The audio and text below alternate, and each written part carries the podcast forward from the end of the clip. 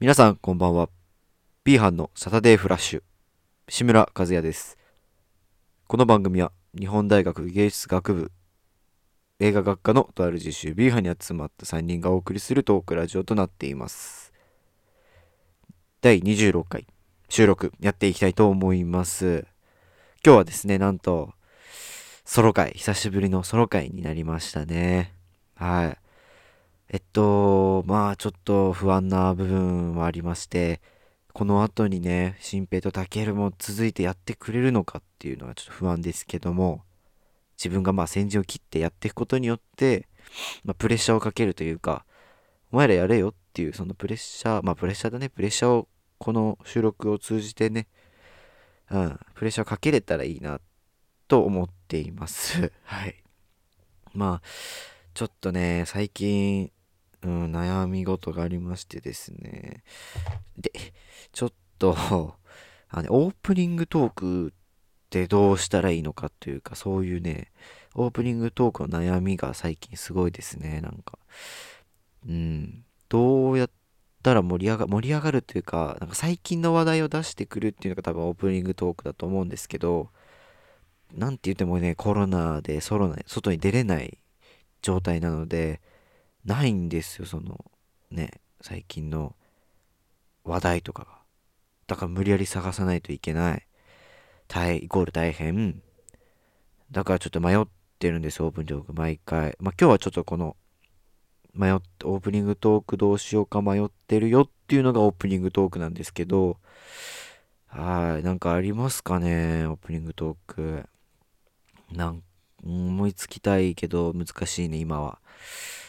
はい。まあ、第26回もちょっと、こんな感じでね、オープニングトークがちょっと、いまいちなままなんですけどね、ぜひ聞いていただけると嬉しいです。そしてやっぱね、ソロの、ソロ界のファンみたいのがね、欲しいですね、そろそろ。なんか志村和也のソロ回聞きたいな、みたいな言ってくれる人が欲しいなと思います。まあ、まだいないと思うけどね、そりゃ、まあ、声もあれですし、まあわかるんだけど、欲しいね、何人か。だから、ね、だからソロ会だから聞かないや、じゃなくて、ソロ会だけど一回聞いてみよう、みたいな気持ちで一回聞いてみてほしいですね。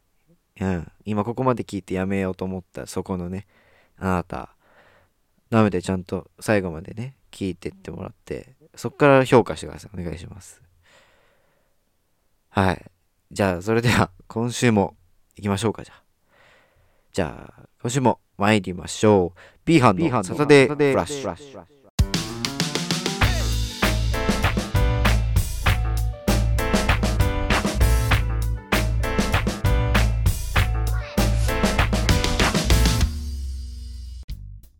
改めまして、こんばんは。こんばんは。はい。ということで、いつもね、2人返すの遅いんで、もう今日はもう自分一人ということでね、もうすぐ返しちゃう。ね、今日は。もう速攻返しちゃったんだけど、ついに、ついにというか、本番というか、まあ中身、トークテーマに行きたいと思います。早速ね。早速今日のソロの志村和也何をやるのかと。前回はあの、なんていうな、みんなの細かい感想みんなについて思うことと自分についてやったんだけど今回はねもうがっつりソロ会っていうその独立した状態というか内容が自由な状態になったので今回のねやるテーマなんですけど、まあ、自分志村和也は一応筋トレが趣味でありましてその筋トレにまつわるテーマをねやっていきたいと思います。はい。えっとですねそのテーマなんですが、先月の21日ですね、4月の21日に、タレントのね、小島瑠璃子さん？こじるり略してこじるりって知ってるじゃないですか、皆さん。と、元 AKB の板野友美さんがですね、インスタライブで、なんか筋トレしてる男性でどう思いますか？みたいな質問が寄せられてて、その質問の中で、こじるりさんがすごい結構批判しちゃって、なんか筋トレ界隈の人がみんな結構 twitter とかで怒ったりしたみたいなあったんですけど一悶着が。でそのことについてちょっと遅いんですけど今もう時期遅いんですけどちょっと遅れながらもちょっとこれに関してちょっと物申すというか自分の感想というか意見をちょっと言わせていただきたいと思っております。よろしくお願いします。はい。なんまあ本題なんですがこの何て言うんですかこの事件のこの事件の全容というかどういう流れだったのかっていうのをとりあえずちょっと説明させていただきますね。えっと、4月の21日のインスタライブで筋トレしている男性ってどう思いますかという質問が寄せられまして、そこでですね、小島瑠璃子さん、小じるりがですね、世界で一番意味がわかんないんだよねって言って、それで、で、板野友美さんが、まあ、なんでと聞いたわけなんです。そしたら、えー、っとですね、筋肉を、筋肉がつく何かをやればいいと思うのよ。と言ったらしくてそれはどういう意味かというとラグビーやって筋肉つくとか格闘技やって筋肉つくとかそういう方が好きなんだよねっつってたんですよって言っていてまあまあまあまあ確かにまあね分からなくもないよだって格闘技うんまあまあそうねまあこれ後でも述べるとちょっと完璧に流れをちょっと説明しちゃいますねで、出してそのままちょっと話してって、でですね、えっと、使える筋肉をもっと着ようと思うんだよね、私は、と言ったんですよ。いや、多分、ここで筋トレ界隈の皆さんが激怒したというか、ここでちょっとスイッチ入ったんじゃないかなと思いますね。この発言。使える筋肉を持っとけよっていう、ここですね。ここね、うん、結構、ここだと思います。で、その後、人に、人に役立つ筋肉の方が良くないとか、どうすんの？この見せかけだけの筋肉みたいなジェスチャーも含めやってたりしたんですけど、まあ、ねえ、ちょっと、自分はまあ、そんなね、仕事にしてるレベルでもないので趣味のレベルなんですけどでもちょっとあの言い過ぎちゃったかなっていう感じがしますね自分は。あの筋トレっていうのも一応何て言うんだろうな。ラグビーアメフト格闘技？格闘技も一応スポーツですしあと一応筋肉でもボディービルとあとフィジークとかいろいろあるんですよ。フィジークとか。あってそれも多分一応自分は一応スポーツだと思ってるんですよ。それを。スポーツだと思っていて。だからね一緒なんじゃないかなって思うんですよ。だけどそんな中でちょっとね使える使えないとか言われてもどうかと思うんですけどでもなんかこの前なんかコメントしてる人みたいのを見たんですけどあの使えるまあラグビーだったらまあ確かにラグビーは裏で筋トレをしなきゃあんなにはならないわけですよ。ラグビーだけやってあれにはならないわけなんですけどそれとはちょっとねそれとはそれと一緒にしちゃダメなのかなっていう。うん。ただなんか筋肉あってプラスなんかスポーツをやんなきゃいけないのかなって思っちゃうね。なんでスポーツやんなきゃいけないのかなというか ちょっといろいろこんがらがっちゃってるけど、うん、筋肉、うん、ボディービルとかも立派なスポーツってスポーツなのかわかんないけど一応そういうちゃんとした競技なのでそういう風に見てもらえたら嬉しいと思うんだけどうん、でもちょっと語弊があっちゃった感じというかなんか勢いで言っちゃった感じだよねこの感じからしたら。だからちょっと許しては欲しいんだけどもう結構収まったよねもうこの時期だったら。5月の後半だから今。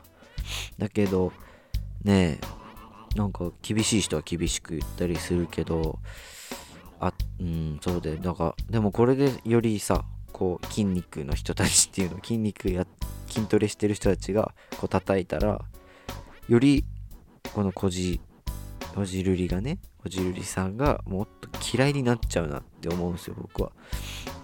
もっとね筋肉だけだけというかだけっつったらちょっと違うけど筋トレしてる人に対しての印象が絶対悪くなると思うしねえちょっと押さえとくべきだったんじゃないかなとも思うけどでも結構ねどっちもどっちかもしれないこの問題は。ちょっと言い過ぎた部分も100%というか50%あるしこっちもこっちでちょっと反論しすぎたというか敏感すぎたというか、うん、言い過ぎた部分はあるんでどっちも非があると思うんですが自分はどっちにつくかってなったらこれはうんどっちだろうな。うん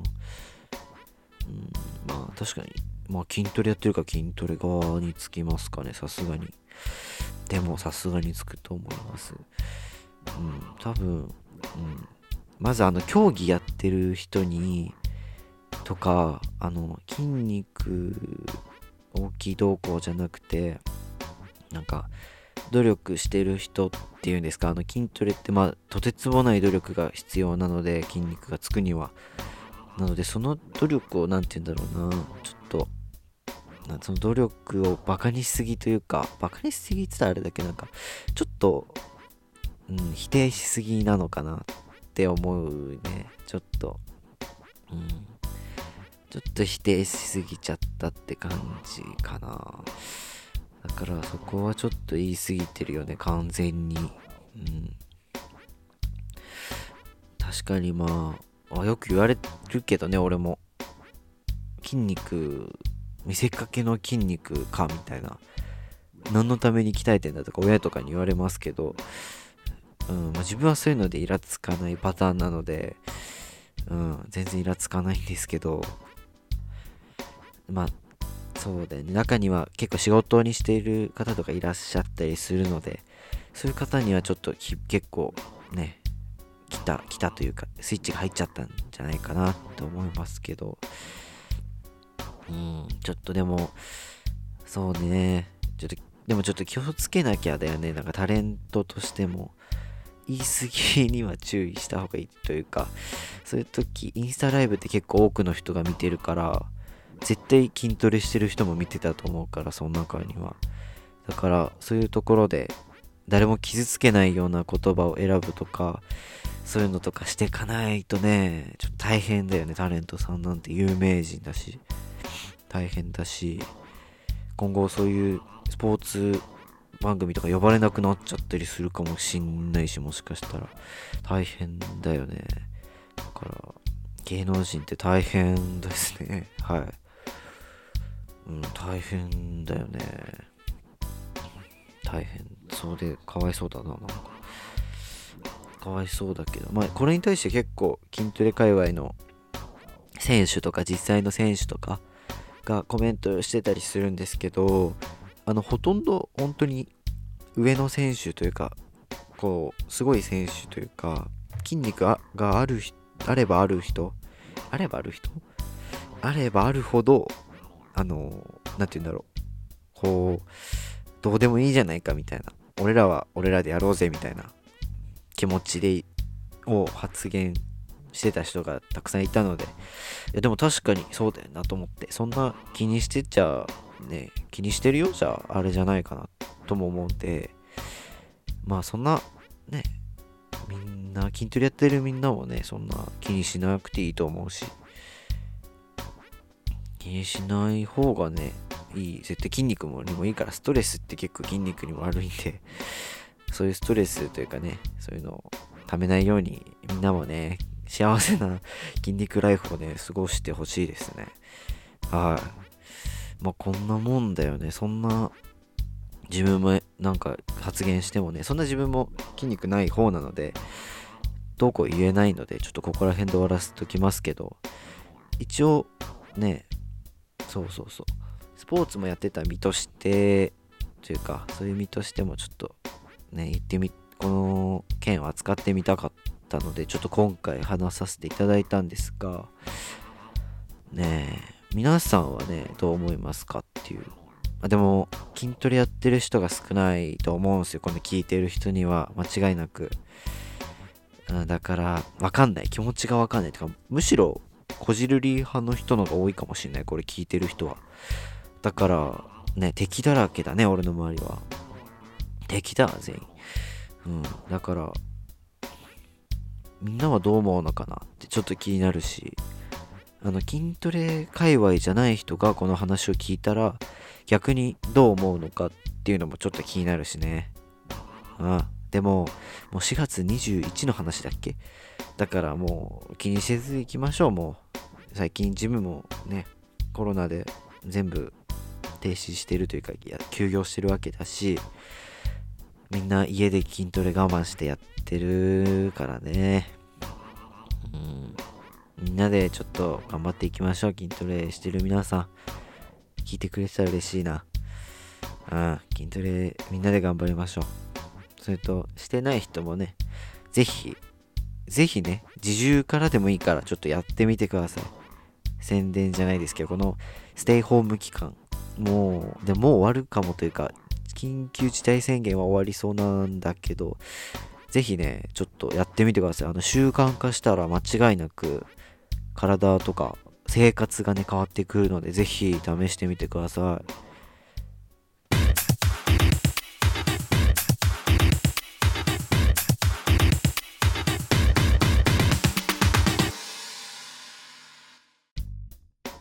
ということでさっきの筋トレのね話が終わってねえちょっとさっきの話ちょっとごっちゃごちゃしてたからちょっと後半の初めにちょっとまとめみたいのちょっと入れさせてください。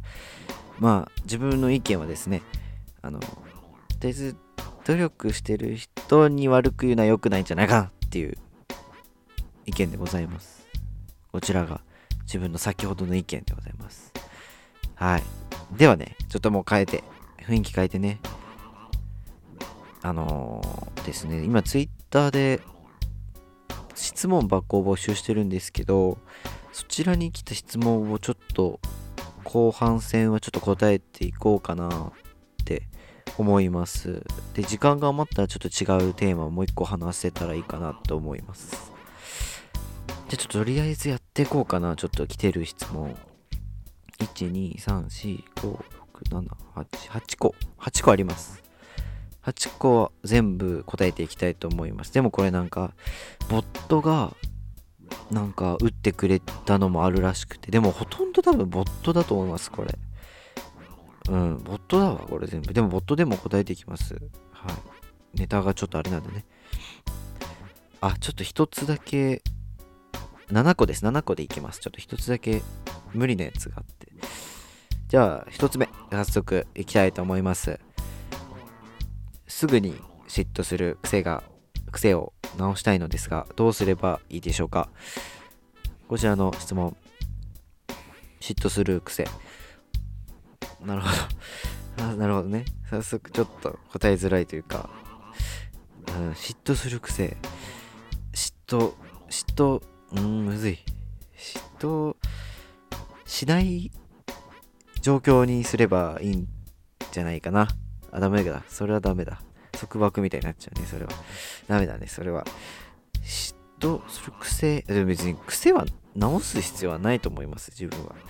別にそれも特徴としてはいいと思うので、嫉妬するってことはね、よっぽどその人のことが好きか、そういういいプラス、プラスのことだと思うので、ちょっとプラスに捉えてみてください、一回。はい。次、いきます。寂しがり屋ですかっていう。これはね、ボットだね、絶対。こういうしょうもない、しょうもないじゃないや。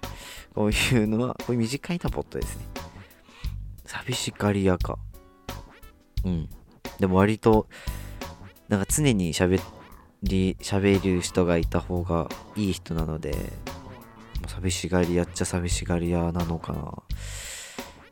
独り言も多いですし、だからちょちょっと寂しがり屋です。はい。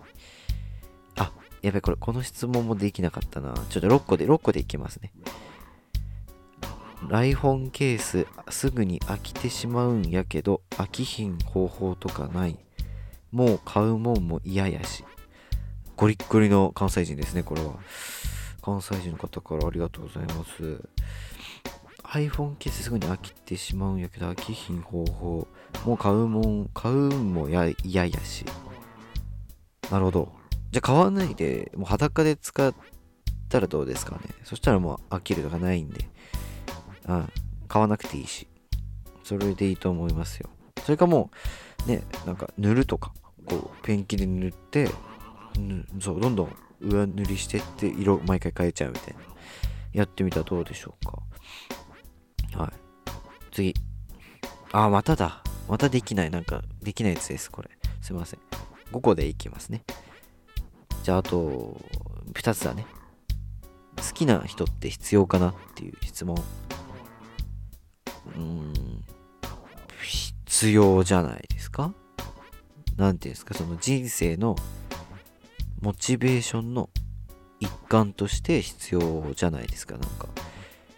あの人がいるから頑張れるみたいなモチベーションの元として結構必要というかあった方があったあったっていう言い方よくないけどいた方がうんいいんじゃないですか。プラスの行動ができるし結構その目標にしてね頑張れたりするので結構必要かもしれないです。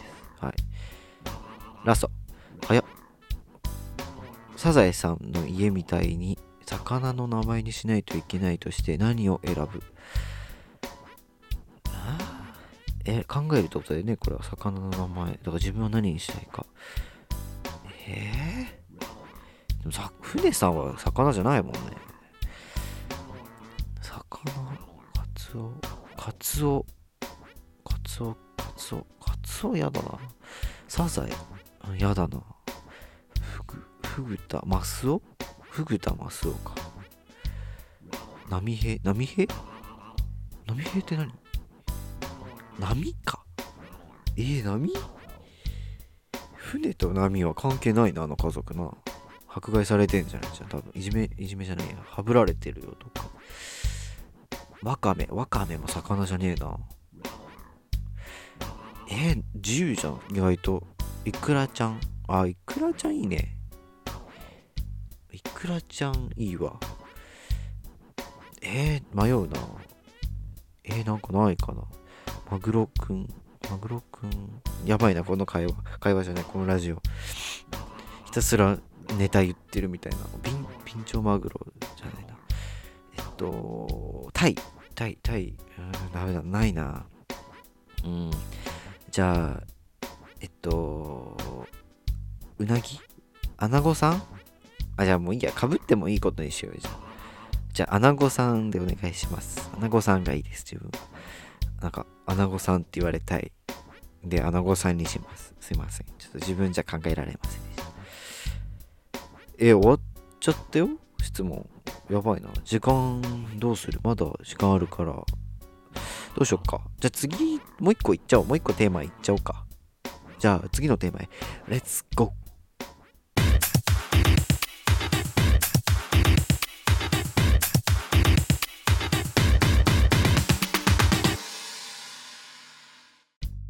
はい。意外とね、早く終わっちゃってさっき焦ってちょっと考えたんですけど、テーマ。うん、もうこれしかないかなと思って、これにします。えっと、自分は、あの、高校からアメフトをやっているんですが、そのね、アメフトっていうスポーツはどんなスポーツなのか、そして何がいいスポーツ、何、まあ、おすすめ、どこがおすすめのスポーツなのかっていうのをちょっとプレゼン形式でちょっとアメフトはどんなスポーツっていうテーマでね、やっていきたいと思います。ちょっとテーマがごちゃごちゃだけど、全部許してください。一人なんで。うーん、じゃあちょっとやっていこうか。早速。アメフト、アメフト。アメフトっていうスポーツはですね、まずアメリカンフットボールっていうフルネームというかそれを略してアメフトなんですけど、えっと、ラグビー、まず皆さんが気になるね、ラグビーとの違い、ここが気になると思います、皆さん。五郎丸は果たしてどっちなのかって思う人もいるかと思いますが、五郎丸はラグビーです。はい。えっと、でも本当似てるんだよね。でも、一目で違いを見つけられる方法があります、皆さん。それはですね、あの、防具を着てるか着てないか。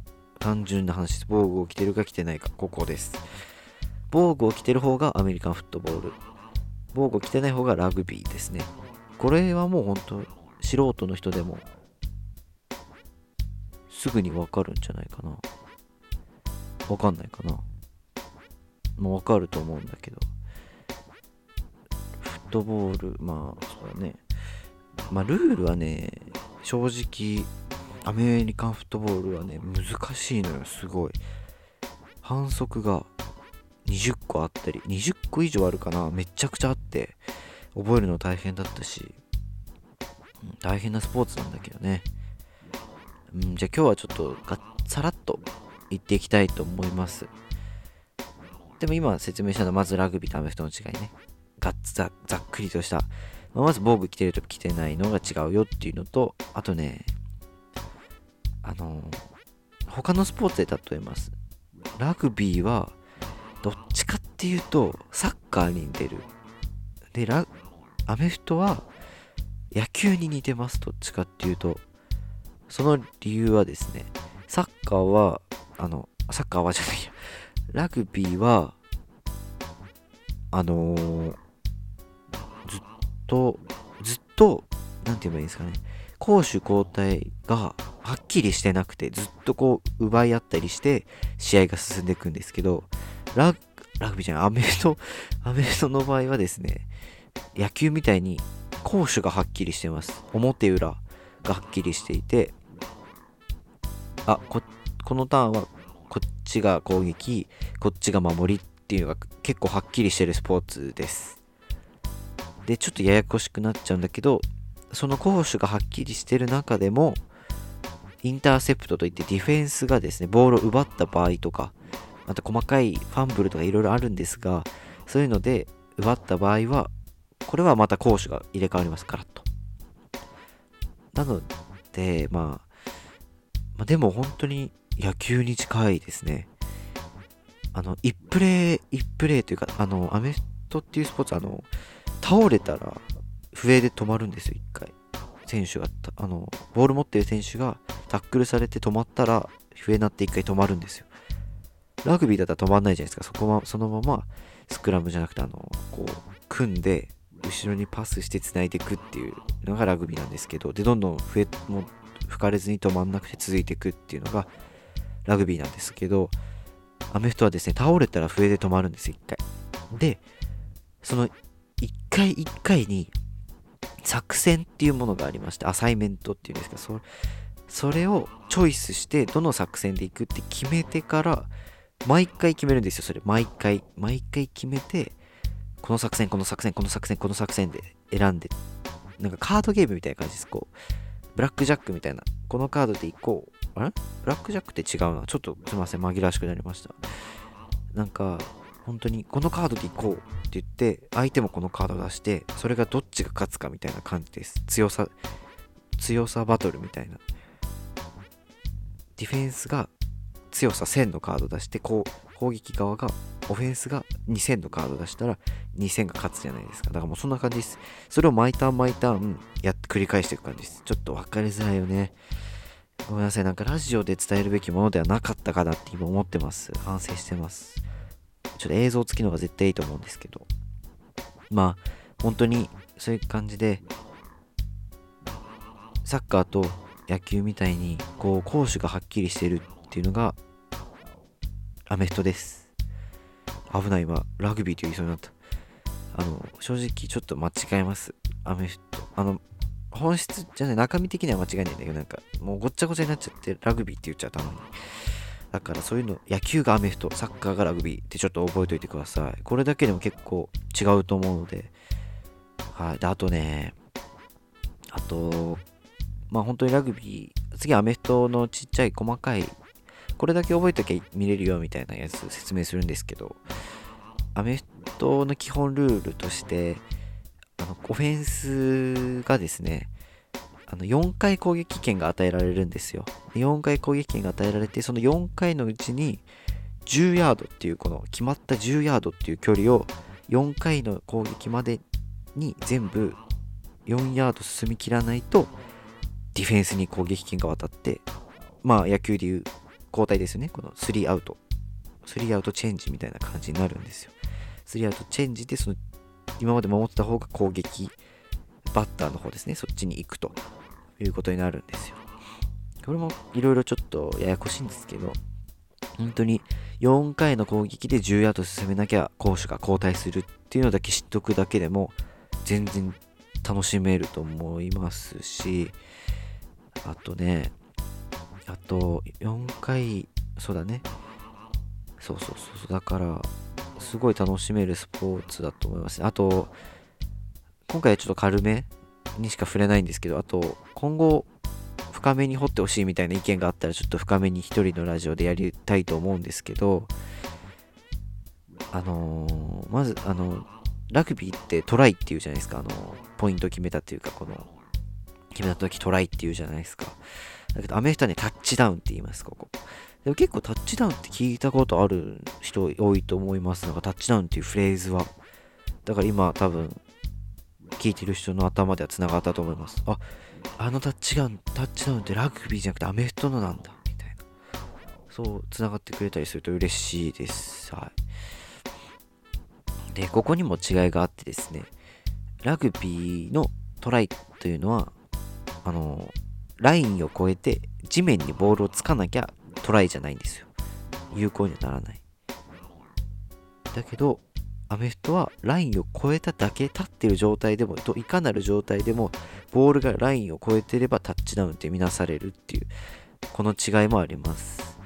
だからあのよく CM とかであの地面にこう思いっきりこう地面にスライディングしてボールやって喜んでるみたいな絵があったらそれはラグビーですから。はい。でまず防具着てますからアメフトは。絶対にそこはね、間違いないようにしてください。あの特にアメフト経験者というか、そういうアメフトやってた人の前では、なんか、あの、ラグビーだよね、みたいな言ったら、なんか、説明めんどくさくて、うんとか言っちゃう人多いと思うんで、自分もそうだったんで、ちょっと、あ、そうだよ、みたいな言っちゃうんで、あの混乱が招い、まあ、混乱を招いちゃうと思うんですけど、そこはもう、防具着てのアメフトだっていう、知っていただいて、まあ、まだちょっと有名になってないっていう部分もね、あるんですけど、そこの部分知ってもらえると、経験してた身としてはね、すごい嬉しいです。はい。まあ、こんなもんかな。これ以上深掘りしたら、ちょっと混乱しちゃうよね。ラジオだし。写真とか映像があったら、ちょっともっと分かりやすくね、こう、ポイントで丸つけて、ポジションとかもこう説明していきたいんですけど、それもね、できないので、今日はね、ここら辺で終わらせようかな。もう34分くらい喋ったかな。でもまあ、そんな40分も喋んなくていいもんね。じゃあ、ここぐらいまでにしとこうかな。今日は。うん。だから、また、ちょっとなんか、アメフトちょっと気になったから教えてくださいみたいな人いたら、言ってください。やるんで、ソロ、すぐ、すぐにソロ取ってやるんで。よろしくお願いします。